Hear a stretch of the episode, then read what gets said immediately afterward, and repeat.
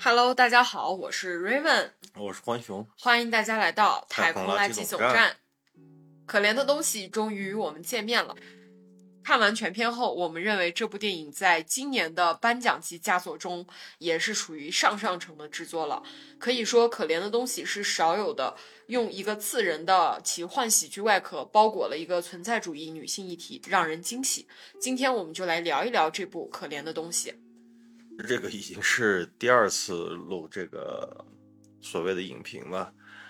上一次已经很收着说了，然后 Raven 在剪辑的时候说不行，国际言论太多，会被查水查水表，还没开始就结束了。啊，对，是的。我觉得我们可以先来聊一聊对于这部电影的看法。其实这部电影就纯女主嘛，没有男主，写了一个女人的一生，呃，她老年阶段的话，通过片里面的其他女人来完成的。我们观影的时候就说这个片子还蛮合我们口味的，呃，当然在网上来说的话，说这是个色情片，因为里面的裸露镜头确实不少。但是你要把它归成色情片的话，呃，只能说个人有个爱吧。我们看剧情，你们看身体，都一样，各取所需。我和欢熊的看法反而有些不同。我觉得它凝聚的并不是只是一个女性的一生，而是女性这个群体的共同命运、共同的一生。嗯，虽然说有的人会把它矮化成一个情色片，但是我觉得在昨天录的那一版当中，欢熊有说到，其实可怜的东西更像是，呃，也更像是一部《红楼梦》。或者说更像是一部《哈姆雷特》，一千个人看有一千个想法，呃，我们当然是尊重那种想法，但是我们觉得，如果只看到可怜的东西是一部情色，是一部裸露镜头，是一部女主去这女主成为氏族妇女的片子，我觉得太可惜了。不仅仅是为影片可惜，还为只能看到这些东西的你感到可惜。你要想，如果一个情色片它还能提名奥斯卡的话，那说明这个导演的功力确实不错啊。难道你们情色片自己没有自己的奥斯卡吗？因为日本、韩国最近产生的数量上都比较庞大的这种片子，没有一部能入围一下最佳外语片吧？对，也许是里面的外语太少了，美国人看不上。呃，所以这个片子你要说解读的话，分分秒秒你都可以说点东西。呃，昨天我们都收着说。都已经说了大概五十多分钟，所以今天再收一收吧，尽量再压缩压缩。还是说有些东西真的就是不好说，你只能说他在这个女性片里面啊，又是比较创意的啊，又突破了一个新方向啊，就泛泛而谈一下就好了。怨念很深嘛，没办法说。对。那我觉得提到这部电影，我们刚开始也说它是一个颁奖季的黑马。虽然大家还仍然看到的是最佳女主角儿里面 Lily 和 Lily 和石头姐的这个双十对决啊，但是我觉得，呃，这部电影虽然也提名了最佳影片，但是我觉得它拿到奥斯卡的可能性是比较小的。因为这部片子它的受众还是比较窄，想看他从他里面看出点花来的，呃，就不屑于给他给个奖；看不出来花的人又觉得他不值得有这个奖。你要比起来奥本海默这种说大制作、大导演是吧，场面又壮观，自然拿奖的概率就高。你要花月杀手，虽然说小李子的演技不行，如何如何，但是人家政治正确了，呃。芭比就不用说了，这个已经炒了半年了，呃，现在还都挺火的，尤其跟奥本海默还能搭上，是吧？芭比海默，呃，这这些这些片子其实，呃，都还是不错。你像《坠落的审判》，从去年戛纳开始，基本上所有的大奖项，基本上都有他的身影。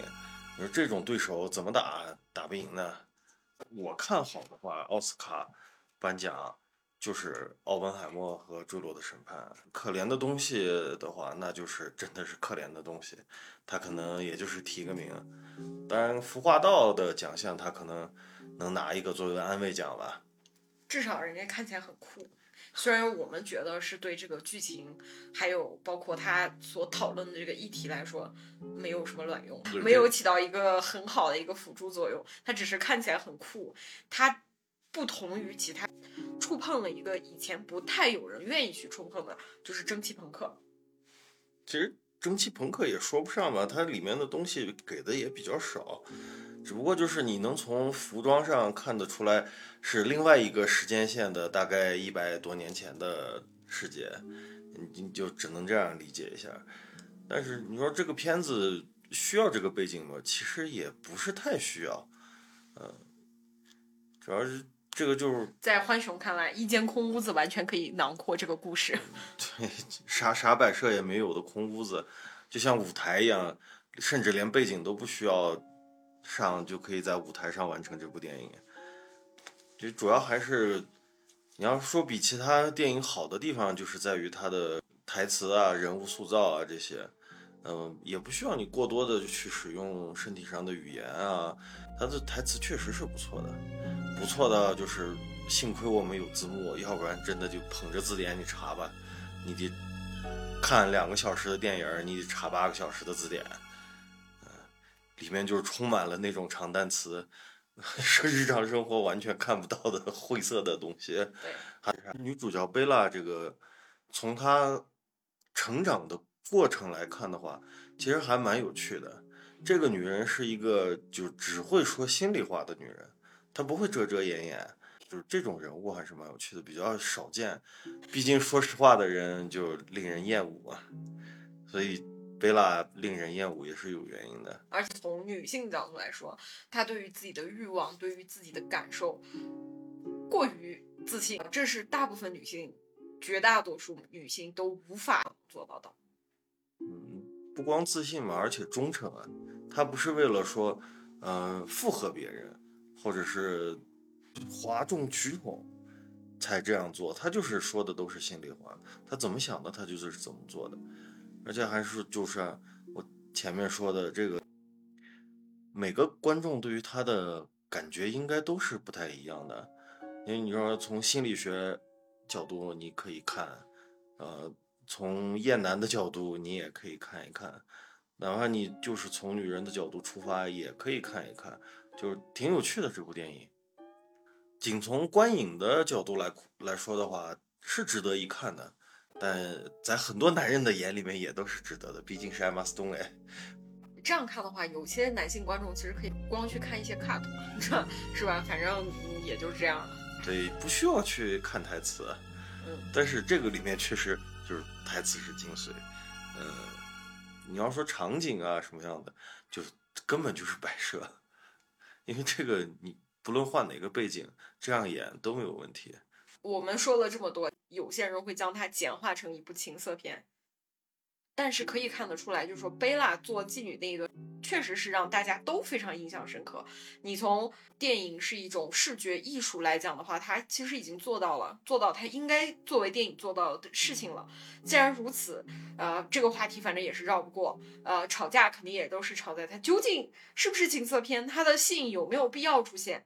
我们在这里就不如。直接就来聊一聊，在这部电影里面，性扮演了一个什么样的角色？因为性和暴力这两种东西是每个电影几乎都不可或缺的。当然，这个有点偏激啊。呃，你要说，你像奥本海默里面没有性和暴力吗？他研究的是啥玩意儿？你要说《花月杀手》里面没有性和暴力吗？通篇都是暴力。坠落的审判没有性和暴力吗？打从一开始人就挂了，这两样东西展现现代社会不可或缺的，也是现在的呃电影里面比较容易呈现的。在这部电影里面，主要是女人的性的看法吧，就就简略到到这这么说吧，来描写 Bella 的一生，从她刚学会开始说话啊，开始跟这个社会接触开始。一直到呃结尾，周围的恶意又是铺天盖地。他是把一个女人可能四十年的人生就浓缩到这两个小时里头了。关于性的这个方面的话，也是跟着他自己的成长成长的。他对于性的这个需求，从一开始，呃，近乎于本能的这种需求，到最后自己的选择，呃，再到最后去通过性去达到自己的目的也好，是看穿这个社会的目的也好，啊，反正这个发展还是不错的。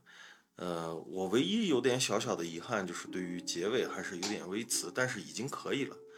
呃，毕竟说两个小时的电影，你去完全描写一个女人的一生，呃，已经是很仓促的了，甚至说有点冗长了。对对，就是四个小时，嗯，来说这个事情，虽然能把事情讲清楚，但是观众就没有耐心了。性其实是伴随女性一生的。呃，和贝拉一样，从开始有性意识觉醒的时候，你可以看得到片中所有的男性，呃，尤其是这种受过社会规训的男性，都在告诉贝拉，性是这个社会里面最无耻的一种行为。当然是对于女性来说，对于在这个片子里面已经说的很明显了，对于一个女性最恶毒的一种评价就是你是个猴。如果说按照以往普通的这种电影的选择来说，可能不会说是让贝拉去选择做妓女作为自己的营生，而是可能会选洗衣女，是吧？maid 女仆，这样去展现一个女性是如何在这个社会中挣扎求生的。但是可怜东西，她选择了做失足妇女来体现她作为一种生产工具，我觉得也是一种。很女性的一种表达嘛。当你走投无路，当你什么生产工具都没有，没有任何资源的时候，你就只能用你的身体作为生产工具。在这个里面可以看得到一个女性对于性的一种看法，和男性是截然不同的。呃，首先这个女性从一开始，即使是她脑子的孩子是在幼儿期的时候，就已经有人在问她的父亲啊，就是说你难道不想把她作为你的情妇吗？虽然她的身体是一个成熟女性，但是她的精神依然是一个女孩啊。一个女性的性化已经可以说是，我觉得展现的非常明显。在她每一个人生阶段，就包括和花花公子跑掉，呃，流落到巴黎去做妓女，到最后她选择要回去看一看一个专制的男人是什么样。在这个中间。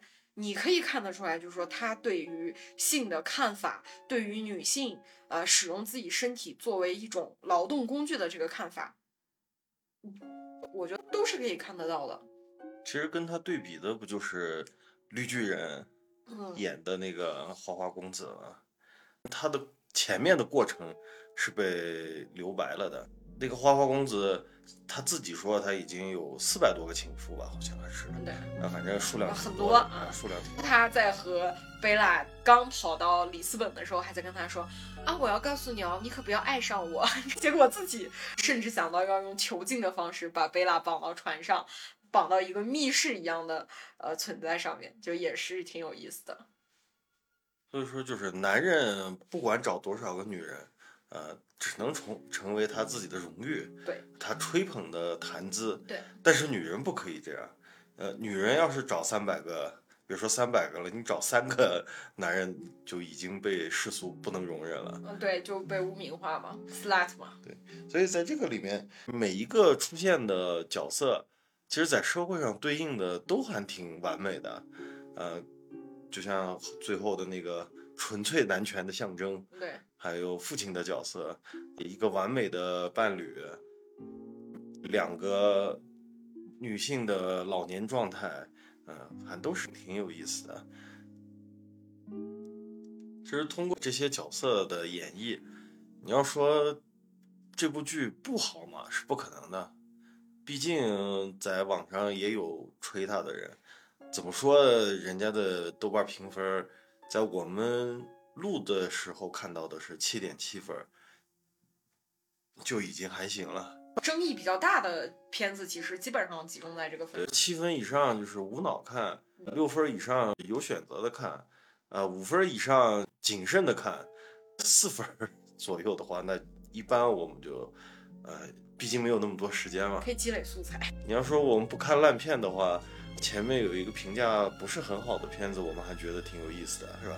就像《暗涌》，其实它的评分也不高，嗯，还有六点多。对，还有个六点九，那天看了个啥六点九，我还觉得挺哦哦哦，忍者之家。但是就说这个七点七分，这个呃，如果把好多打低分说它是情色片的人去掉的话，其实还是应该是它的分数还蛮可观的。这个片子是很能让女性共情的。对于就是说我们在社会规训中长大，比如说现在提到的什么月经羞耻啊、欲望羞耻啊、啊身材羞耻啊、啊这些乱七八糟，所以就是女性全身都是羞耻啊，女性就是羞耻本身。嗯，你从这个角度来看的话，贝拉的这种，呃，贝拉的这种呃直率啊，这种坦诚，呃，反而会让你觉得就是对，是我是这样想的，但是我可我是无法在现在这个社会中把这些东西说出口的。就也正像这一期节目为什么录了两遍啊，到第二遍的时候大家可以听，基本上来囫囵话来回倒着说，也可能听的也挺没意思，因为有一些东西它过于冲击了，有些话说出来。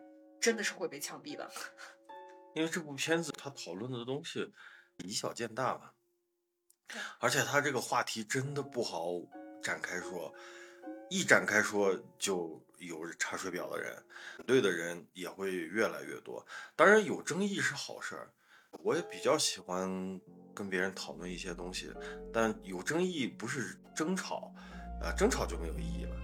有争议的话。至少你可以看到别人的角度是怎么看这部剧的也好，是怎么看待某些问题的也好，嗯，这是个有益的补充啊。当然了，作为一个 INFJ，我对所有的东西都是抱有善意的，呃，这个可能也是我对这部剧有好感的原因之一吧。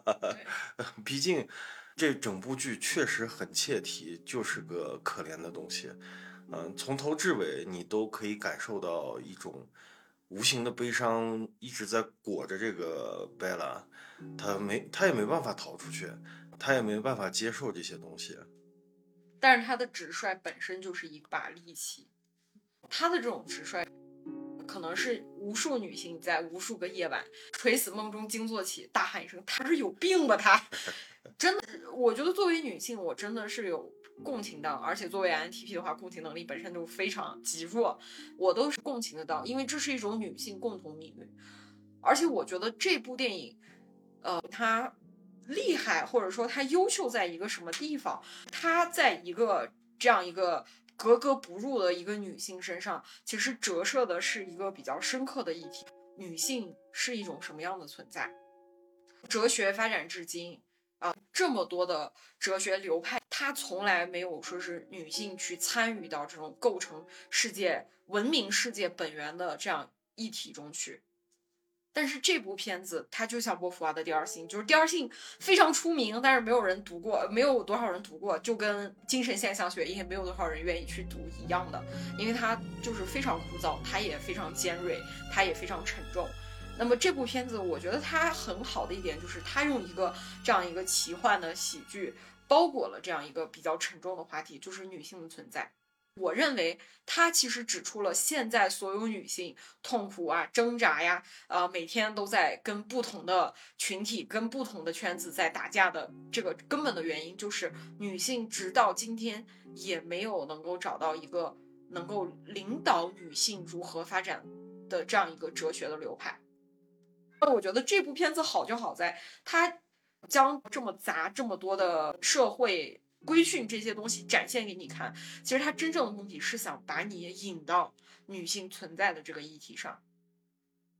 所以我觉得，如果把它真的只能简化成一个情色片的话，那真是太可惜了。就像我之前说的，不光是为这部电影可惜，更是为只能看到它是一部情色片，只能看到艾玛斯顿的裸体这件事情感到可惜。大家要是有什么想法，欢迎在评论区留言给我们啊！如果你喜欢我们的频道、我们的节目，也请大家多多点点关注。喜欢的话可以下面留言，或者说我们私下里探讨一下，也都是可以的。我们的思想总是片面的嘛，讨论如果演变成吵架的话就算了，想跟我们提出一些意见建议啊，有不同的观点啊，还是非常希望在下面留留言啊，或者是私信一下啊。呃，好了，那么今天就先聊到这里了。我是 Raven，我是欢熊，欢迎大家下次再来太空垃圾总站玩哦，拜拜。